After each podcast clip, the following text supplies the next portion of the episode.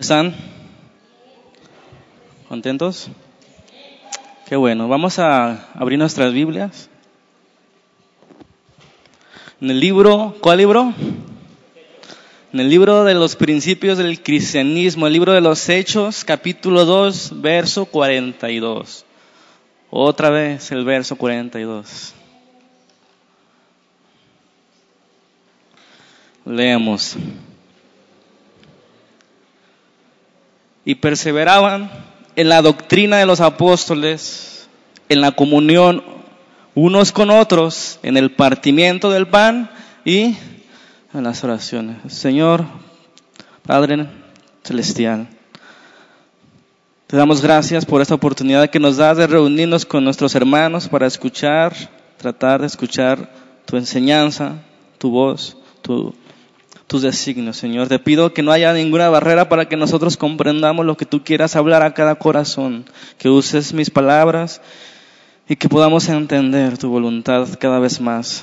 Que este día glorifícate, Señor, por medio de la enseñanza y que podamos recibir tu palabra con un corazón manso, manso, Señor. Te lo pido en el nombre de nuestro Señor Jesucristo. Amén. El tema es el número 15 y se titula Perseveraban en la oración. ¿Sí? Yo creo que antes volteemos a, a ver al mundo. ¿Qué es lo que vemos en el mundo? Cuando sales a la calle, cuando visitas a tus amigos, conocidos, ¿qué es lo que ves en sus caras? ¿Qué percibes? Preocupación, angustia. Y afán. Afán es mi palabra. Preocupación, inseguridad, angustia, todo lo que me dijeron. Al mundo le preocupa algo. Al mundo le preocupa algo. ¿Qué será del mañana? Se preguntan. ¿Qué ocurrirá? De alguna manera es bueno estar preparado para el día de mañana. ¿Están de acuerdo? Un seguro de vida, un seguro de vehículo contra robos, un seguro de esto, un seguro del otro. De alguna manera eso es bueno, estar listo, estar preparado para el día de mañana que viene, para un fondo de ahorro para el día que te jubiles. Es bueno estar preparado para esas posibilidades, pero déjame decirte que es mejor estar preparado para lo seguro, las certezas. Hay posibilidades, mañana puedo, pueden despedirme del trabajo, eso es una posibilidad. O nos pueden chocar el carro, o podemos tener un accidente. Es bueno tener seguros, pero son posibilidades, hermanos, pero hay algo que es seguro en la vida. Y qué paradójico. Si hay algo seguro en la vida es la muerte. Cada uno de nosotros, sin excepción, dejará el mundo tarde que temprano. ¿Estamos preparados para ese evento, para ese momento? Tanto de nosotros mismos como de nuestros familiares. ¿Estamos listos? Es un problema esa preocupación por la muerte que no respeta clase social, edad, lugar geográfico, ni religión. Nadie tiene comprada la vida, nadie tiene garantizado el día de mañana. Vamos a leer Santiago 4:13 rápidamente. La gente hace planes, la gente dice mañana iré, haré, etcétera, y vamos a ver lo que dicen las escrituras en Santiago 4:13. Dice el apóstol Santiago, vamos ahora los que decís, hoy y mañana iremos a tal ciudad y estaremos allá un año y traficaremos y ganaremos, cuando no sabéis lo que será mañana. Porque, ¿qué es vuestra vida? ¿Qué es tu vida? Ciertamente es neblina que se aparece por un poco de tiempo y luego se desvanece. En lugar de lo cual debieras decir, si el Señor quiere, viviremos y haremos esto o aquello.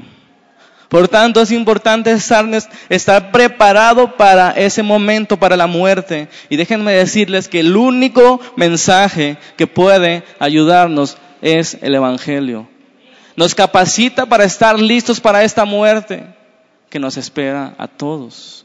o a nuestros familiares. El Evangelio nos da autoridad porque no podemos experimentar la muerte en vida ni la eternidad, pero la palabra de Dios nos enseña lo que es la muerte y lo que sigue después de la muerte y nosotros debemos confiar en ello aunque no la hayamos experimentado. La muerte vendrá. Y nosotros seguimos atorados en el capítulo 2, versículo 42 del libro de los Hechos. Y he dicho una y otra vez que si deseamos saber si nuestra iglesia, nuestra congregación es bíblica, debemos preguntarnos esas cuatro cosas. ¿Perseveramos en la doctrina? Según los apóstoles. ¿Perseveramos en la comunión unos con otros? ¿En el partimiento del pan y en la oración? Esa es la respuesta. Algunos preguntan, ¿cuándo cambiarme de iglesia? Yo digo, debes observar si perseveran en estas cosas.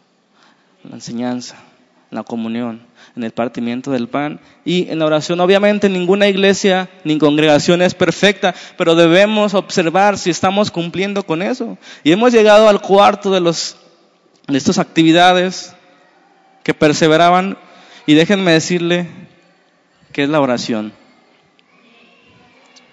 La oración. ¿Qué tema, verdad? Un tema de numerosos libros artículos, predicaciones, enseñanzas, poemas, obras de teatro, reflexiones, exhortaciones, predicaciones y más y más. ¿Cuántas no se han dedicado a ese tema de oración? ¿Cuánto no se ha dedicado?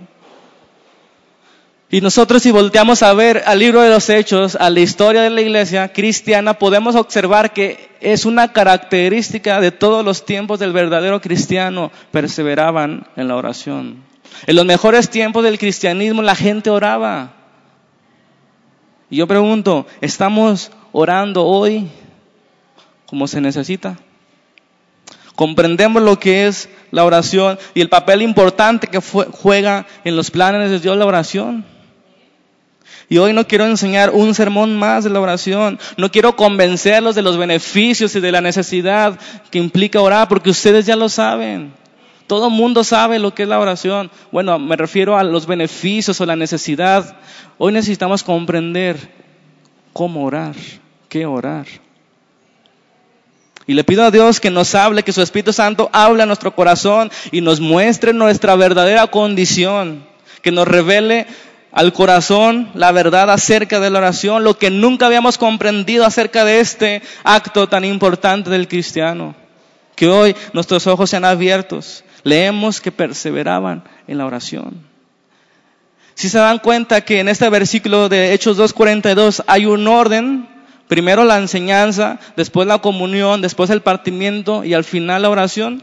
Ese orden no es casualidad, porque en este caso el, orden de los factores sí altera el producto. No fue un accidente que Dios haya inspirado a Lucas para que escribiera este orden enseñanza, comunión, partimiento del pan y oración. Esa era la, forma que Dios quería enseñarnos. ¿Por qué? Porque ya lo he dicho una y otra vez, si no se tiene una enseñanza correcta, no va a haber una comunión correcta. Si no se tiene una enseñanza de la oración, no podemos orar correctamente como conviene, no podemos orar como le agrada a Dios. Igual si no hay una enseñanza acerca de lo que significa el pan y el vino que tomamos la, semana pasada, no vamos a comprender qué estamos haciendo cuando nos reunimos. Es importante la enseñanza, por eso es el orden que Dios pone. Así es con la oración. Tenemos que entender, debemos ser enseñados primero cuál es el propósito de la oración, qué es orar, cómo orar, cómo Dios responde, cómo Dios cae en la oración. Amén. Por eso hoy, en este momento, estoy predicando y no les digo, vamos a orar para que Dios nos enseñe a orar. Claro que podemos pedirle, pero necesitamos recibir una enseñanza que venga de la boca de Dios, que está en las escrituras. ¿Cómo orar? Amén. Hay una frase que leí en la semana que dice, cuando dependemos de las organizaciones, recibiremos lo que las organizaciones puedan lograr. Cuando dependemos de la educación, recibiremos lo que la educación puede lograr.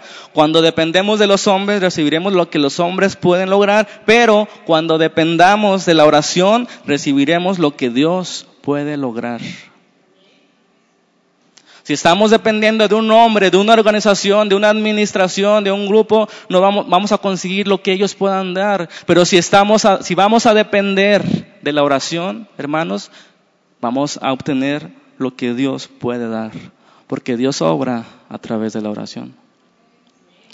Y vamos a entender por qué es que Dios obra a través de la oración. Y a mí me sorprende que de todas las cosas del cristianismo, piensa en lo que quieras. Ofrendar, este, congregarse, cantar, este, leer la Biblia, escuchar una predicación. Todas las cosas del cristianismo, la oración nunca ha estado de moda. Lo digo entre comillas. Porque la semana pasada dije que no hagamos las cosas por moda. Pero la oración nunca ha sido vistosa. Nunca ha sido un ministerio que guste, que atraiga. Al contrario, cuando la gente comienza a orar y persevera en eso, hasta lo los vemos como extraños. La oración nunca ha sido vistosa.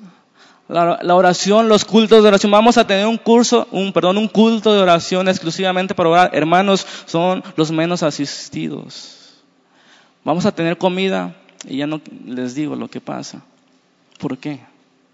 ¿Por qué la pregunta? ¿Por qué? ¿Verdad? Es muchas respuestas. Si hay un culto semanal en cuanto a la oración, si es que los hay, porque algunas iglesias no tienen, es el culto que no es vistoso, que no es cómodo, parece no tener consecuencias buenas ni malas de quien asiste o no, y pensamos, no pasa nada si voy o no voy, no me necesitan. Eso pensamos. Y es ignorancia de lo que es la oración para Dios. El punto que la oración es paradójicamente una de las armas más poderosas del cristiano hoy es la debilidad del cristianismo. Lo que debería ser nuestra arma más poderosa hoy es nuestra debilidad, la oración. Por un lado, no hay muchas reuniones y si las hay, no hay asistencia. Y por otro lado, hay oraciones sin doctrina, sin enseñanza, sin verdadera comunión. Tampoco tiene caso orar por orar y juntarnos a orar con los judíos, porque ellos no creen en Jesucristo. No hay verdadera comunión. ¿Cómo puedo tener yo verdadera comunión con alguien que le reclama a Dios por medio de la oración? Por alguien que arrebata y decreta bendiciones y desata y vuelve a desatar. No puedo tener yo comunión con esas personas en medio de la oración. Entonces no es solamente orar, sino orar primero con doctrina, amén. No podemos invertir el orden, si no fracasaremos. La oración por sí misma no nos llevará a comprender la Biblia libro por libro nos ayuda a comprender a Dios, pero debemos primero conocer al Dios al que oramos. Siempre debe ir primero la enseñanza, esta nos llevará a la oración correcta, nos explicará la oración. Sin embargo, hay que reconocer que la oración puesta en su lugar correcto tiene algo muy especial. Y eso es lo que queramos, quiero enseñar ahora. ¿Qué hay de especial en la oración? ¿Por qué escuchamos a otros que dicen la oración tiene poder? ¿Han escuchado esa frase? Pero la oración no tiene poder. el poder lo tiene al Dios que le oras. Porque muchos oran a otros dioses. Hasta los metafísicos oran a ningún Dios, al Dios universo, no sé quién ora. Entonces la oración tiene algo especial. Y aparte, hermanos, en la oración encontramos un test de espiritualidad una prueba de espiritualidad. No es si tú sabes mucho de la Biblia. No es incluso si puedes llegar a enseñar la Biblia o a predicar o a cantar. La verdadera prueba de espiritualidad en el cristiano es la oración. ¿Cómo oras? ¿Con qué frecuencia? ¿Con cuánta profundidad? ¿Qué tan importante es para ti la oración? Tus decisiones están basadas en lo que hablas con Dios. Ese es el mejor test o prueba de la condición del individuo y de la iglesia. ¿Oran? La iglesia ora junta, esa es su condición. ahí está el éxito, no de la doctrina. Si han comprendido la doctrina, oramos. Una iglesia puede ser exitosa en lo externo, en su organización, en su administración, puede ser tremendamente activa, evangeliza y aparentemente próspera, mucha gente, muchos adornos, una iglesia grande, hermanos, pero si tú quieres saber si una iglesia es próspera para Dios y exitosa para Dios, examina cuánto ora. La oración es la conclusión inevitable de la verdadera doctrina. ¿Cuánto oramos individualmente? Pregúntate y respóndete en tu corazón. ¿Cuánto oramos congregacionalmente? Y déjenme decirles que es muy fácil hablar de la oración. Es muy fácil predicar un buen sermón de la oración. Es muy fácil escribir un libro de la oración, leer un libro que hablan del poder de la oración, del propósito, de las formas, de la necesidad. Es fácil hablar acerca de la oración, pero cuán difícil es orar. Por eso les decía que no es solamente una enseñanza más, sino que Dios de verdad nos revela el corazón. ¿Qué es la oración? Punto número uno que vamos a ver hoy. Lo que no es la oración.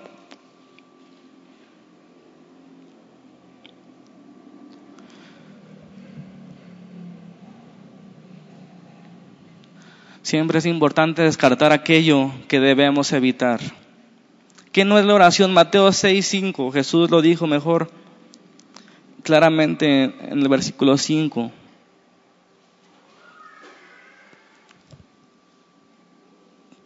Dice, cuando ores, no seas como los hipócritas, porque ellos aman el orar en pie en las sinagogas y en las esquinas de las calles. ¿Para qué? Para ser visto por los hombres. De cierto os digo que ellos ya tienen su recompensa. Orar no es simplemente postrarse y repetir palabras Orar no es levantar tus manos y recitar palabras muy impresionantes. Oh Dios altísimo, Dios. No. Versículo 7.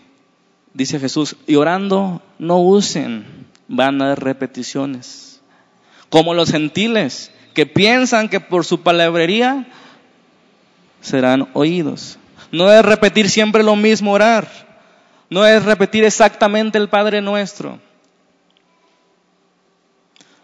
como si se tratara de impresionar a Dios con nuestras palabrerías. Puedes arrodillarte, puedes decir muchos padres nuestros sin ni siquiera haber orado. No se trata de leer o recitar grandes oraciones de otros, de que otros escribieron. Podemos aprender de ellas, amén. Pero no estamos orando, estamos leyendo, estamos recitando. Debemos evitar las malas motivaciones al orar como los fariseos, ellos amaban orar en las calles, en las esquinas, y nosotros podemos caer en ese mal que en la iglesia si oramos cuando nos ponen, pero en nuestra casa nunca lo hacemos. Podemos caer en ese mal. Pero vamos al punto dos. ¿Qué es la oración? El inciso A. Y aquí quedé Nunca lo había visto así de esta forma hasta esa semana que estaba preparando la enseñanza. Hay muchas definiciones de oración, ¿verdad? A ver, díganme algunas. Hablar con Dios, ¿qué más? Invocar a Dios. Derramar, pedirle a Dios, rogarle, etc. Hay muchas definiciones, pero esta, de verdad que me, dejó así. Como ahorita lo van a ver ustedes. Enciso A, entrar. ¿Qué es la oración? Entrar al lugar santísimo. Amén. Así de sencillo y de complejo. ¿Qué es orar? Entrar al lugar santísimo. Observemos que los, que estaban en Hechos capítulo 2 no tenían muchos libros que hablaban de oración, ¿están de acuerdo? No tenían recitaciones, no tenían predicaciones que les exhortaran a orar. Ellos estaban llenos del Espíritu. Por tanto, oraban de improviso, voluntario, libremente. Uno después del otro. Ellos oraban, perseveraban, perseveraban, se mantenían firmes en la oración. Y yo siempre he soñado en estar en una oración de aquellos tiempos. No sé, siempre ha sido mi sueño ver cómo oraban. La expresión de sus rostros, cuánto duraban, cuáles eran sus palabras. Ese había, ha sido una, un deseo en mi corazón, ¿verdad? Pero Dios ha concedido parte de eso. Y veamos capítulo 4 de Hechos, versículo 23, cómo ahí queda plasmada una oración de ese grupo de cristianos que comenzaron. Capítulo 4, versículo 23. El contexto de esto es Pedro y Juan habían sido arrestados por los judíos y habían sido azotados por los judíos, habían sido puestos en libertad con la condición de que dejaran de hablar de Cristo. Ahora les tenemos que decir al revés a los cristianos, hablen de Cristo. Antes era, si no dejas de hablar de Cristo te meto a la cárcel. Ahora es, habla de Cristo cristiano. Y fíjense que esa amenaza no era, si no comes, no vas a salir a la calle. No. Unos días antes habían crucificado a su líder. Si no dejas de hablar de eso, ¿qué creen que les iba a pasar? No les importaba. Ellos dijeron, es preciso obedecer primero a Dios antes que los hombres. Entonces ellos llegaron con, fueron puestos en libertad y aquí es el versículo 23 que vamos a leer. Puestos en libertad vinieron Pedro y Juan a los suyos y contaron todo lo que los principales y sacerdotes y los ancianos les habían dicho. Y ellos, habiendo ido, alzaron unánimes la voz y dijeron, hasta ahí.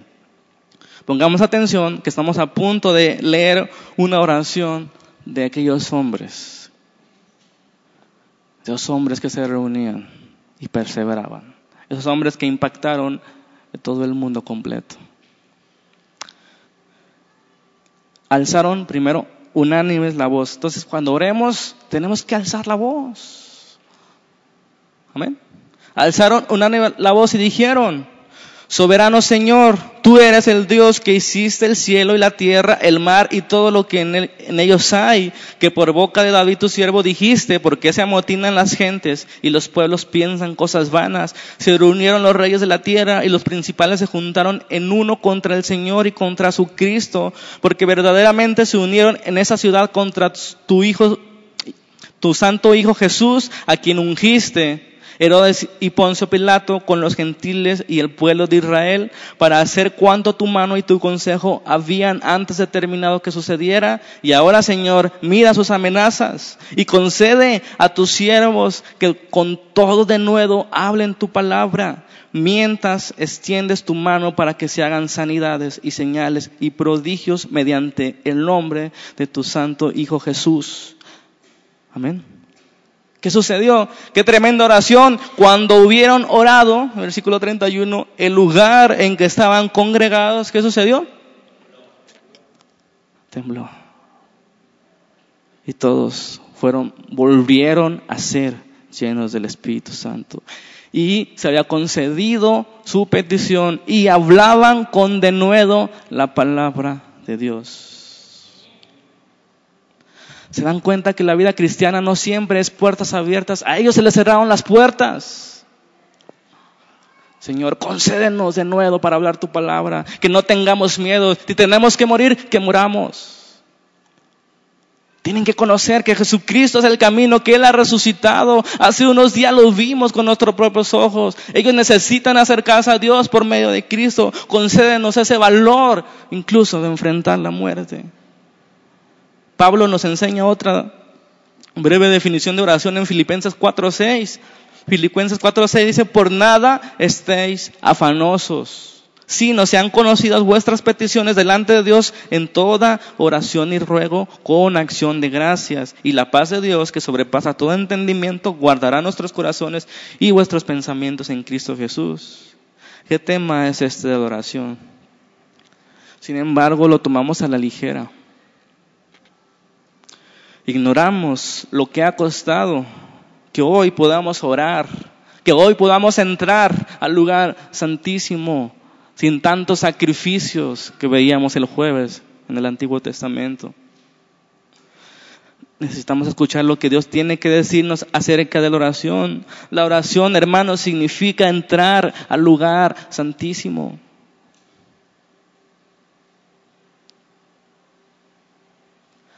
Cuando leí esto se me removió todo. Ahora entiendo todo. Ahora entiendo por qué es tan difícil entrar en tu presencia, Señor.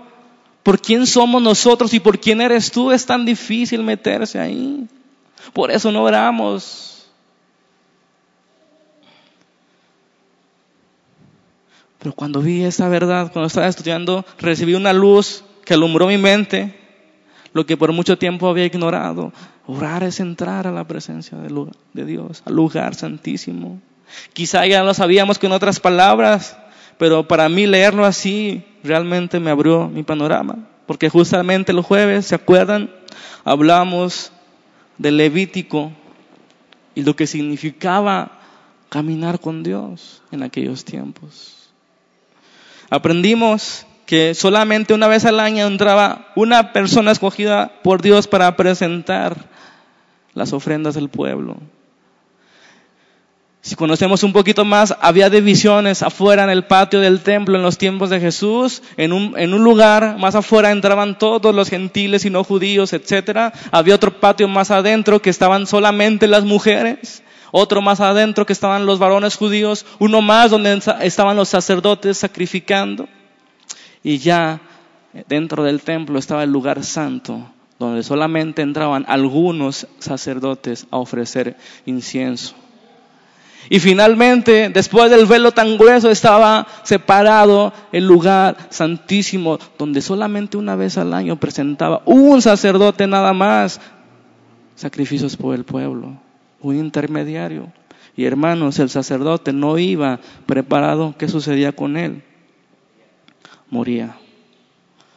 Tenían que ponerle como campanitas, sonajas para que si no hacía ruido, ya le bailó. Qué fuerte. ¿Se dan cuenta por qué no oramos? Orar es entrar al lugar santísimo. ¿Queda claro eso? Y ahí tenemos comunión con Él. ¿Ves que orar no es solamente arrodillarte y recitar algunas palabras? No es solamente presentarle nuestros temores, aspiraciones y una lista larga de peticiones. No, es estar en comunión con el Dios Altísimo. estar en su presencia. Hermanos, esto es lo primero de la oración. Esto es lo más importante. Lo demás es secundario. Estar en su presencia, tener comunión con Él. Dios estableció que por medio de oración, solo por medio de oración, tuviéramos acceso a su presencia.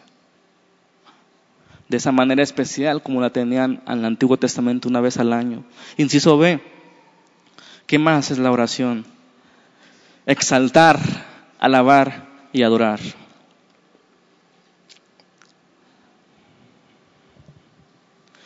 Juan 15:5 dice, yo soy la vid, Jesús hablando, ustedes son los pámpanos, el que permanece en mí y yo en él, este lleva mucho fruto, porque separados de mí nada pueden hacer. Hermanos, por esta razón, en los ejemplos que hemos leído de la oración en Hechos 4 y Filipenses 4, es que nosotros no debemos entrar con peticiones delante de Dios. ¿Por qué? Porque estamos entrando al lugar santísimo, no podemos llegar a presentarle nuestros problemas. Debemos alabar, debemos adorarle, debemos exaltar. Es lo que Jesús enseñó en el Padre nuestro. ¿Qué importancia tienen nuestros problemas cuando estamos en la presencia del Dios altísimo, creador del cielo y la tierra, soberano? ¿Qué importancia tendrán nuestros problemas cuando entramos ahí? Eso Jesús enseñó en Lucas 2, en el Padre Nuestro. Jesús dijo, cuando oréis, decid, Padre nuestro que estás en el cielo, santificado sea tu nombre. Esto es adoración. Esto es alabanza, esto es exaltación.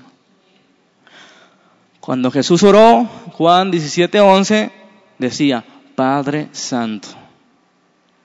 ¿Se dan cuenta? Orar, en primer lugar, es entrar a la presencia de Dios. ¿Y cómo entraremos a la presencia de Dios? Exaltando, santificando su nombre con alabanzas, reconociendo quién es Él y quién somos nosotros. Amén. Si no entramos de esa manera, hermanos, vamos a chocar con pared. No podemos penetrar a la oración, a tener comunión, si no sabemos quién es el Dios con el quien nos vamos a encontrar. No es una imagen que no escucha, es un Dios vivo, es un Dios poderoso, Dios fuerte, de misericordia. Debemos alabarle, porque es lo más importante. Para eso fuimos creados, para glorificar a su santo nombre. Después de adorar, exaltar y alabar, ¿qué vamos a hacer? Inciso C, con acción de gracias.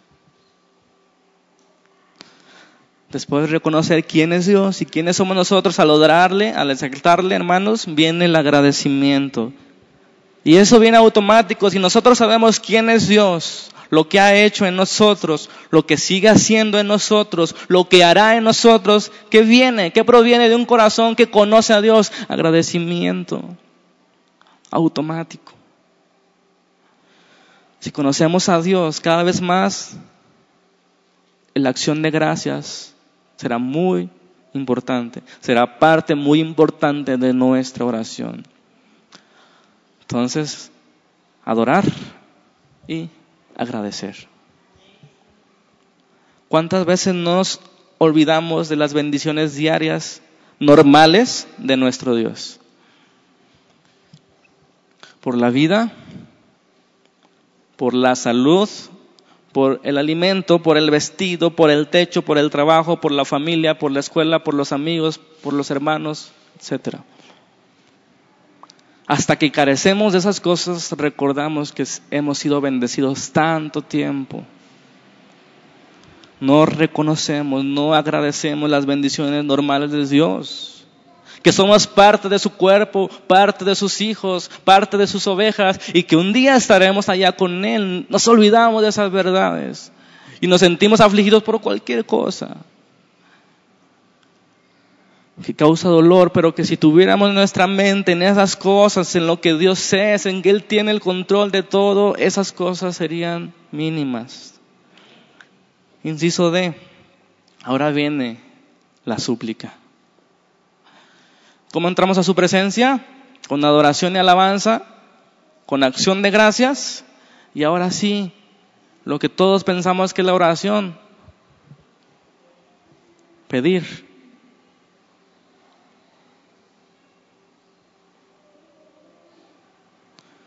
Amén.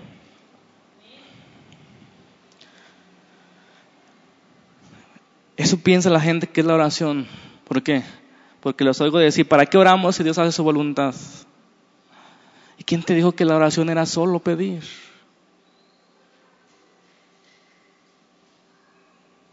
Debemos evitar ser egocéntricos y, e ir a la oración para recibir algo de Dios. Antes de comenzar a pedir debemos estar conscientes, hermanos, que es un privilegio muy grande estar en su presencia, que es un privilegio muy grande que Él nos escuche, que es un privilegio grande tener comunión con Él.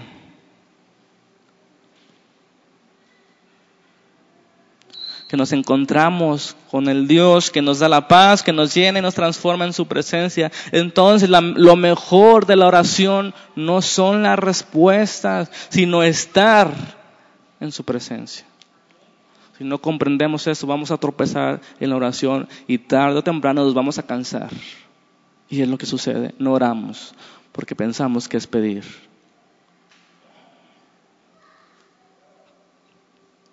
Lo último de la oración es la súplica, la oración, el pedir, ruegos. Dice John Piper, la oración es el acoplamiento de las causas primarias con las secundarias. Dice, cuán asombroso resulta que Dios quiera hacer su obra, su obra mediante personas. ¿No le sorprende eso?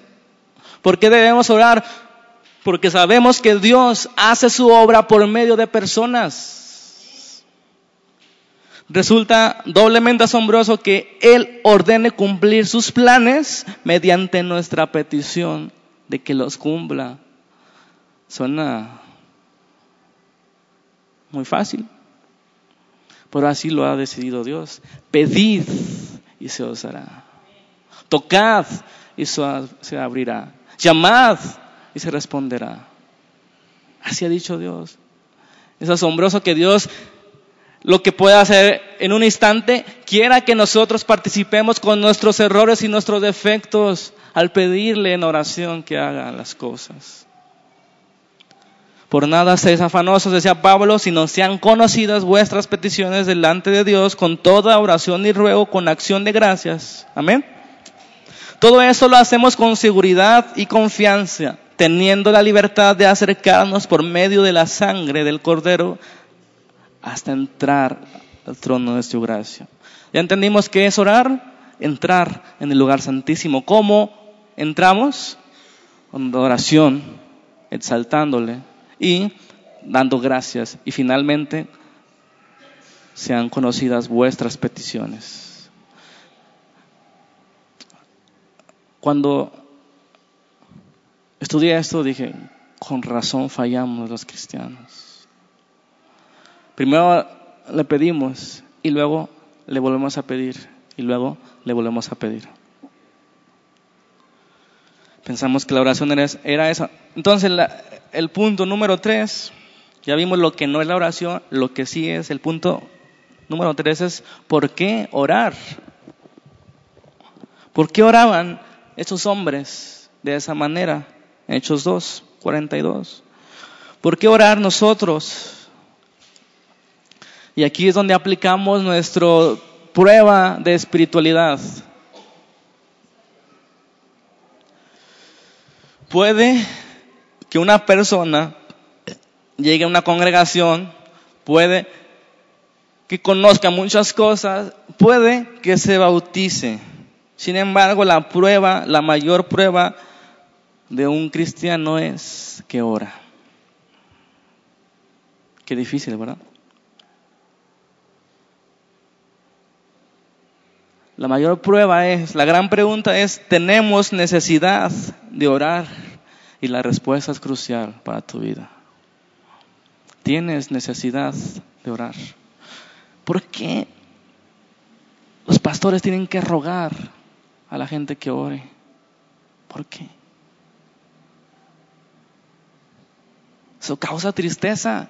Que cada congreso, que cada predicación, que cada libro sea puesto para que la gente ore y todavía la gente no ha comprendido su necesidad. ¿Por qué oraban ellos? Capítulo 2, versículo 42. ¿Por qué perseveraban en la oración? La respuesta es sencilla, porque ellos se habían dado cuenta de su necesidad. Unos días antes, recuerden, esos hombres gritaban, crucifíquenle unas semanas antes. Crucifíquenle con cierto orgullo en sus corazones. Crucifiquen a ese hombre blasfemo. Y unas semanas después oraban. ¿Por qué? Se habían dado cuenta de su condición. La humildad es la llave para abrir la oración. Si no reconocemos quiénes somos, la necesidad que tenemos del Dios Altísimo, no vamos a acercarnos en la oración. No le estamos haciendo un favor a Dios, hermanos. Dios no se siente solo. Nosotros necesitamos entrar en oración delante de Él. Que nos transforme ahí en su presencia. Que nos revele sus verdades que hemos leído unos días antes, las predicaciones. Es en la oración. No se ganan las batallas, dicen por ahí. Bienaventurados los pobres en el espíritu, dice Mateo 5.3, porque de ellos es el reino de los cielos. En otras versiones dicen bienaventurados o afortunados los que reconocen su condición espiritual, porque saben, saben, y son mendigos espirituales los pobres. Es un mendigo que se da cuenta que no tiene nada espiritual, que necesita de la gracia y la misericordia y pide. Esa es la diferencia en un mendigo espiritual y los que no oran, ellos se dan cuenta de su necesidad, que no tienen nada y que separados de su maestro nada pueden hacer. La humildad es necesaria, es la llave que abre la oración. Porque la oración no es reclamar bendiciones ni arrebatar las promesas. La oración es súplica en el Espíritu, consciente de nuestra necesidad y dependencia de Dios sabedores de quién es Él y quiénes somos nosotros. Usted se ha dado cuenta en su vida cuando estás más cerca de Dios, estás más consciente de tu condición, de que eres indigno, inmerecedor de estar en el cuerpo de Cristo. Cuando uno está más cerca de Dios se da cuenta lo inmundo que es. No se siente más que los demás. Esa es una falsa espiritualidad. La vida cristiana es una lucha diaria. Pero hermanos, no es, vamos a orar hoy y esperar, pasan tres días y oramos diario y después otros cinco meses hasta que vuelvan a hablar de la oración. Hermanos, necesitamos perseverar en la oración, eso estamos viendo. Luchar con todas nuestras fuerzas. Porque el mundo, la carne y el diablo están en contra de nosotros. Nos hemos declarado la guerra contra el diablo desde que aceptamos a Jesús. Y créanme, hará todo lo necesario para separarte de la comunión con Dios. No es fácil mantenerse firme, no es fácil mantenerse puro y limpio en medio de este mundo perverso. Debemos estar conscientes que todo está en contra de nosotros para que no tengamos esa comunión, para que no entremos en el lugar santísimo. Todo está en nuestra contra. La publicidad, las novelas, los periódicos, la televisión, el entretenimiento y un largo etcétera. Todas esas cosas no son pecados en sí mismas, pero apartan tu vista del lugar santo. Y hemos permitido que nos vayan llevando de poco a poco y a poco. Hemos olvidado tener comunión con Dios. Y si hubiera un pecado más grave, es ese teniendo la entrada abierta, mantenerse afuera. Es el pecado más grande que va a derivar en otros pecados como la fornicación, el adulterio y otras cosas. Si no estamos adentro, lo demás es fácil de hacer. Porque es necesario orar, porque es la forma en que nos mantenemos en contacto con nuestro Dios. ¿A cuántos de ustedes les gusta tener contacto con las personas importantes y que aman para ustedes? ¿Les gusta tener comunión con ellas? ¿Cuánto más con Dios entonces? De esta manera el cristiano se acerca a Dios, lo conoce, está en su presencia, en su habitación. Finalmente el punto número cuatro.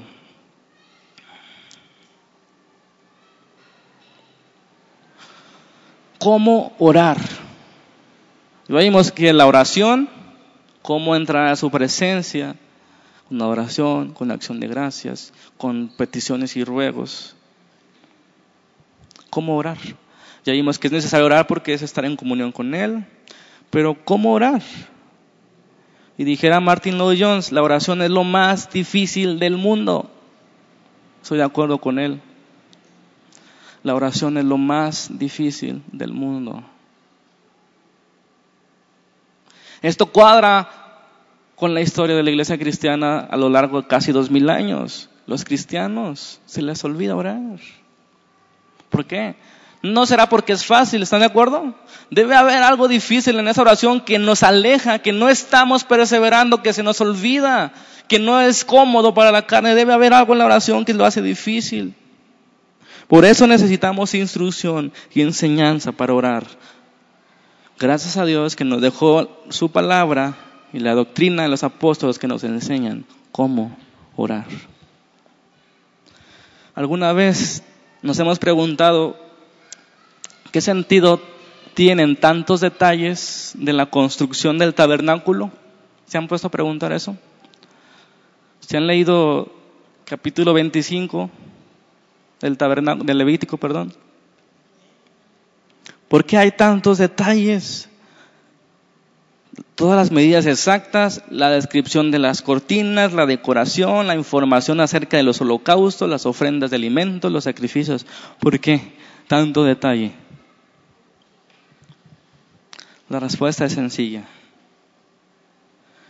Dios nos dejó la instrucción. Esa minuciosa forma de dejar era enseñar a las personas a acercarse a Dios. Recuerden que el propósito del libro de Levítico, la primera parte, el 1 al 17 era, el 16, el camino a Dios. Mostrar cómo acercarte a Dios, porque no es a nuestra manera. No es que tú ames a Dios a tu manera. Dios mostró el camino, la forma precisa de entrar en su presencia. Eso nos enseña el libro de Levítico. Y la parte 2 nos enseñaba a mantenerse en comunión con el Señor. Todas las ceremonias, los símbolos, nos enseñaban cómo ponernos en contacto con Dios. Eso era una figura del camino cristiano y del caminar con Dios. Dios ha determinado que nos acerquemos de cierta manera. Amén. ¿No, les parece extraño que la gente le pida a los muertos? Y suena tan normal que hable con los santos y que incluso llegue a adorar a la muerte. Y pregúntales, ellos confían sinceramente que van a responder a sus necesidades. Hay narco, perdón, hay santos hasta para los narcos, imagínense. ¿A dónde vamos a parar?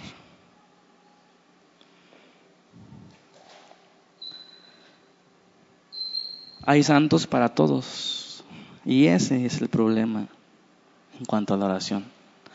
La gente se ha imaginado sus dioses, porque no conoce al Dios verdadero y buscan sus propios caminos y sus propios intermediarios para llegar a Dios. Piensan que Dios es tan malo y tan inaccesible que necesitan llevar a un intermediario más buena onda que les haga el paro con el jefe. Qué idea tan perversa de la religión. Dios mostró el camino. La gente busca sus formas por la ignorancia. Ese ha sido el problema de todos los tiempos. ¿Cuál es el problema de todos los tiempos? Que Dios es santo.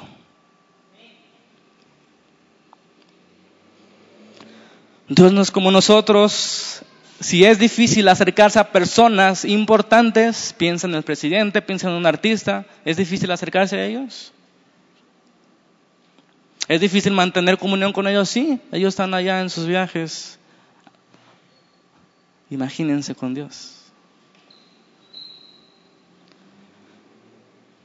El problema entonces es la santidad de Dios. En la oración dijimos, nos introducimos al lugar santísimo, nos acercamos al Dios vivo, donde todo es luz, todo es pureza y todo es gloria. Así sucedía en el Antiguo Testamento, en el lugar antiguo se, se, encontraba lo que llamaban en el hebreo Shekinah. ¿Han escuchado ese término? Shekinah. ¿Qué significa? La gloria de Dios. O la habitación gloriosa. Era un destello de la gloria de Dios. Hermanos, ese es el lugar al que vamos a orar. Donde se encuentra el Shekinah de Dios, la gloria de Dios, pureza, está pesada. Eso significa gloria, algo muy pesado. Por eso es tan difícil. ¿Te has imaginado alguna vez en tu vida estar de pie delante de Dios? Aquí es donde empieza el problema de la oración. Dice el Salmo 24.3, ¿quién entrará al lugar santo? ¿Quién subirá al monte de Sión? ¿Se saben la respuesta? El limpio de manos y puro de corazón. El problema es que nosotros nos hemos dado cuenta que cuando vamos a orar, eso es lo que implica que tomamos de la mano del Señor y cómo mis manos inmundas van a poder entrar en contacto con el Dios Altísimo, donde no hay pecado. ¿Se acuerdan del rey David cuando cometió adulterio? Y cuando después tuvo que matar porque un pecado siempre te lleva a otro. Él se dio cuenta de esta verdad. Había cometido pecados terribles, pero él se volvió a Dios. Nadie más podía ayudarle. Pero ¿cómo podemos acercarnos a Dios en esas condiciones? Es la pregunta. David en el Salmo 51 habla de ese pecado de, Señor, devuélveme el gozo de la salvación. He pecado contra ti. Límpiame con tu sangre. Como un hisopo, perdón, dice. ¿Cómo tener comunión con Dios así? ¿Cómo tomar de su mano santa? La respuesta es, necesitamos un mediador. Si pudiéramos encontrar a alguien que pueda al mismo tiempo entendernos y permanecer en la presencia de Dios, hemos encontrado todo.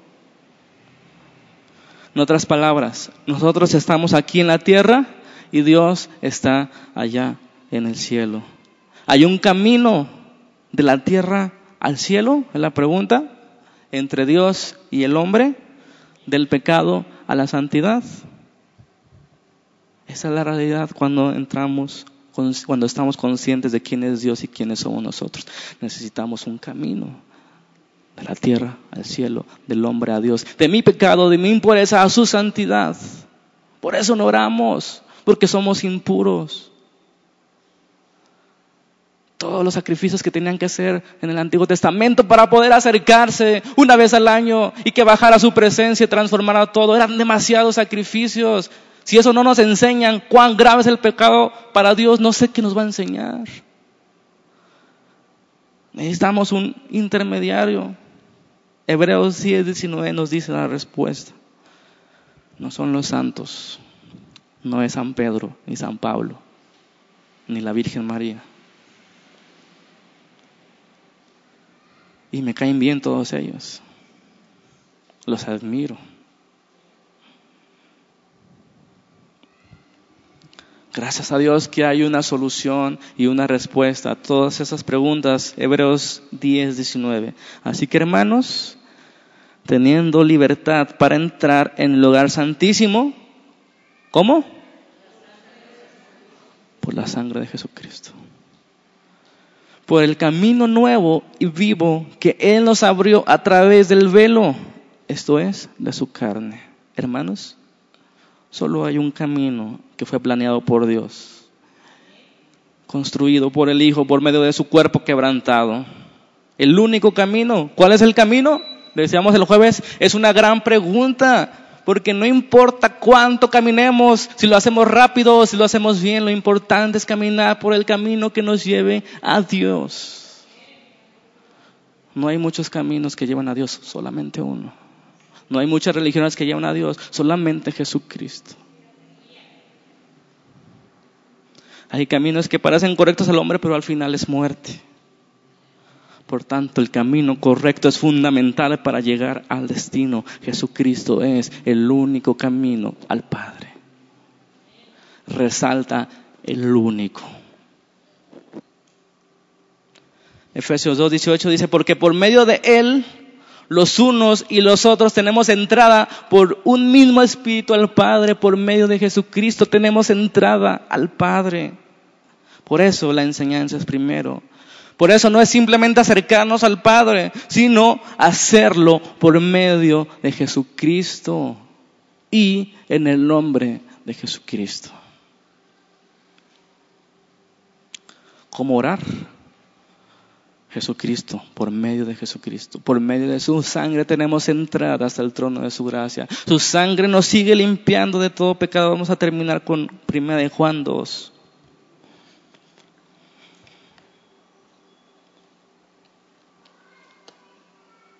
Primera de Juan 2.1.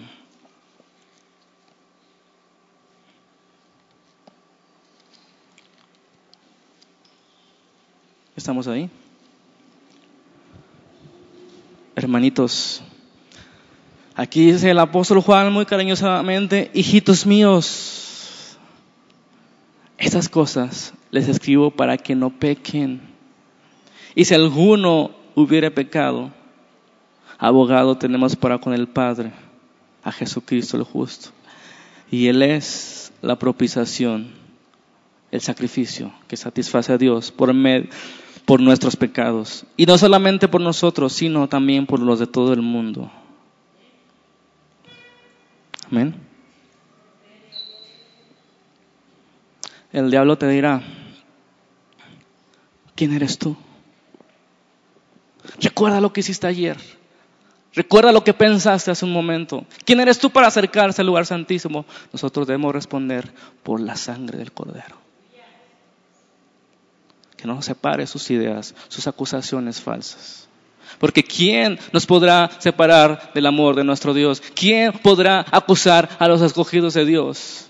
Si Jesucristo nos justificó por medio de su sangre, ¿cuánto más ahora tenemos esa entrada?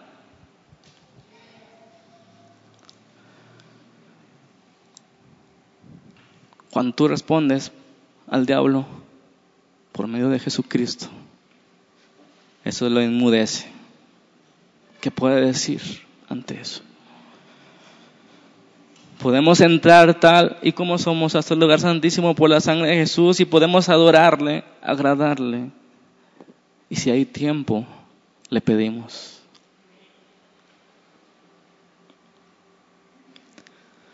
Cuando tú comprendes esas cosas, debe cambiar tu manera de orar.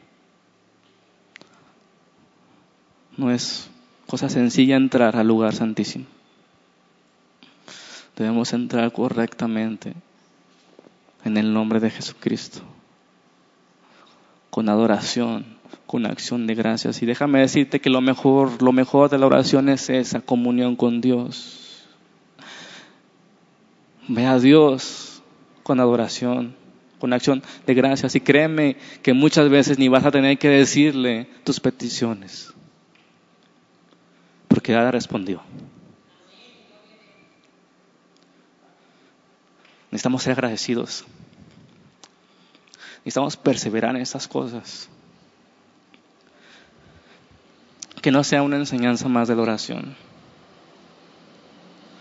Que sea una forma nueva de ver ese camino. Lo que costó para que nuestro Señor Jesucristo abriera ese camino nuevo, camino vivo.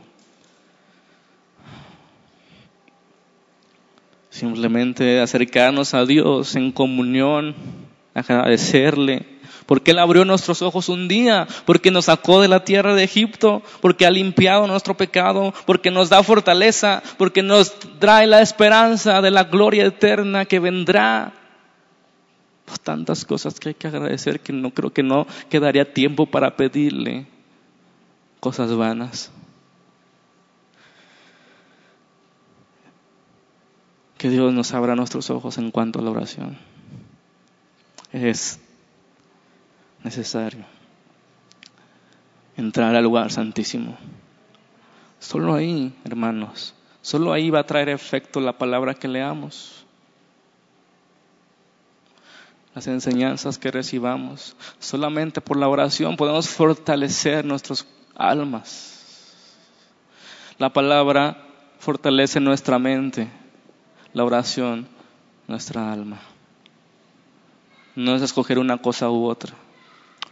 La palabra nos lleva inevitablemente a derramar nuestras vidas en oración, a darnos cuenta cuánto lo necesitamos y cuánto necesita el mundo de cristianos llenos de oración.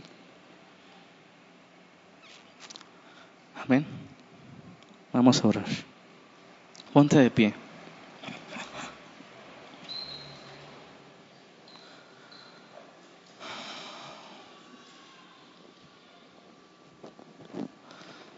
Padre Santo, Bendito sea tu nombre. Tu gloria resplandezca aquí, Señor. Dios de misericordia, Dios de paz y de gracia. Gracias. Gracias, Señor, porque abriste el camino. Porque estamos aquí por pura misericordia, porque inmerecedores somos de tu amor. Porque no merecíamos ni una sola gota de tu sangre derramada. ¿Quién es el hombre para que hayas puesto tus ojos, Señor? Señor, enséñanos, enséñanos a orar. Enséñanos a acercarnos correctamente hasta el trono de tu gracia, hasta el lugar santísimo con adoración, con rendición, con exaltación, con confianza, con acción de gracias, sean conocidas nuestras peticiones. Dios primero conociendo que necesitamos de ti cada día. Abre nuestro entendimiento para ver las maravillas de tu ley, decía el salmista, Señor. Y hoy te pedimos que abras nuestros ojos, nuestro entendimiento para comprender lo que significa orar y el privilegio que es presentarnos delante de ti, Señor. Es un privilegio grande estar en tu presencia, donde encontramos gracia para el oportuno socorro, donde fortaleces nuestras almas, donde das aliento a nuestros cuerpos, donde nos llevas a un compromiso mayor, donde nos revelas tus verdades, tus cosas íntimas, cosas que no han subido a corazón de hombre ni a oídos. Donde nos transformas para siempre, Señor, para poder perseverar en esas cosas importantes para ti. Porque tu voluntad es que oremos. Tu voluntad es que estemos en comunión porque ahí nos encontramos con nuestro Creador allí en tu presencia, Dios. Quebranta nuestras vidas, nuestro orgullo, nuestra dependencia. Y nos haces voltear a los montes donde vendrá nuestro socorro. No permitas que nada, Señor, que la oración sea lo primero y lo último que hagamos en el día, Padre.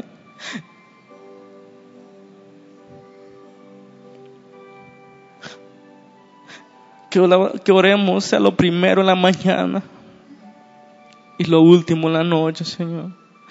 Porque siempre tenemos una guerra para no entrar en, el lugar santísimo, una lucha.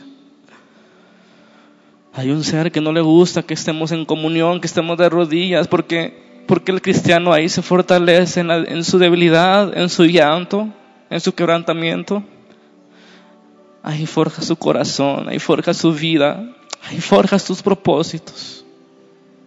Ahí nos haces adoradores que te adoren en espíritu y en verdad, Señor. Te doy gracias, Padre,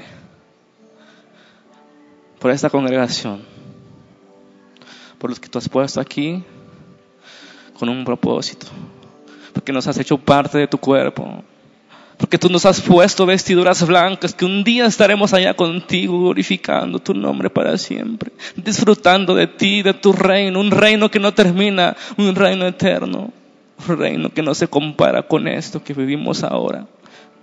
A veces, Señor, decimos como, como el apóstol Juan, ven, Señor Jesús, ven. La novia dice, ven, te necesitamos, Padre.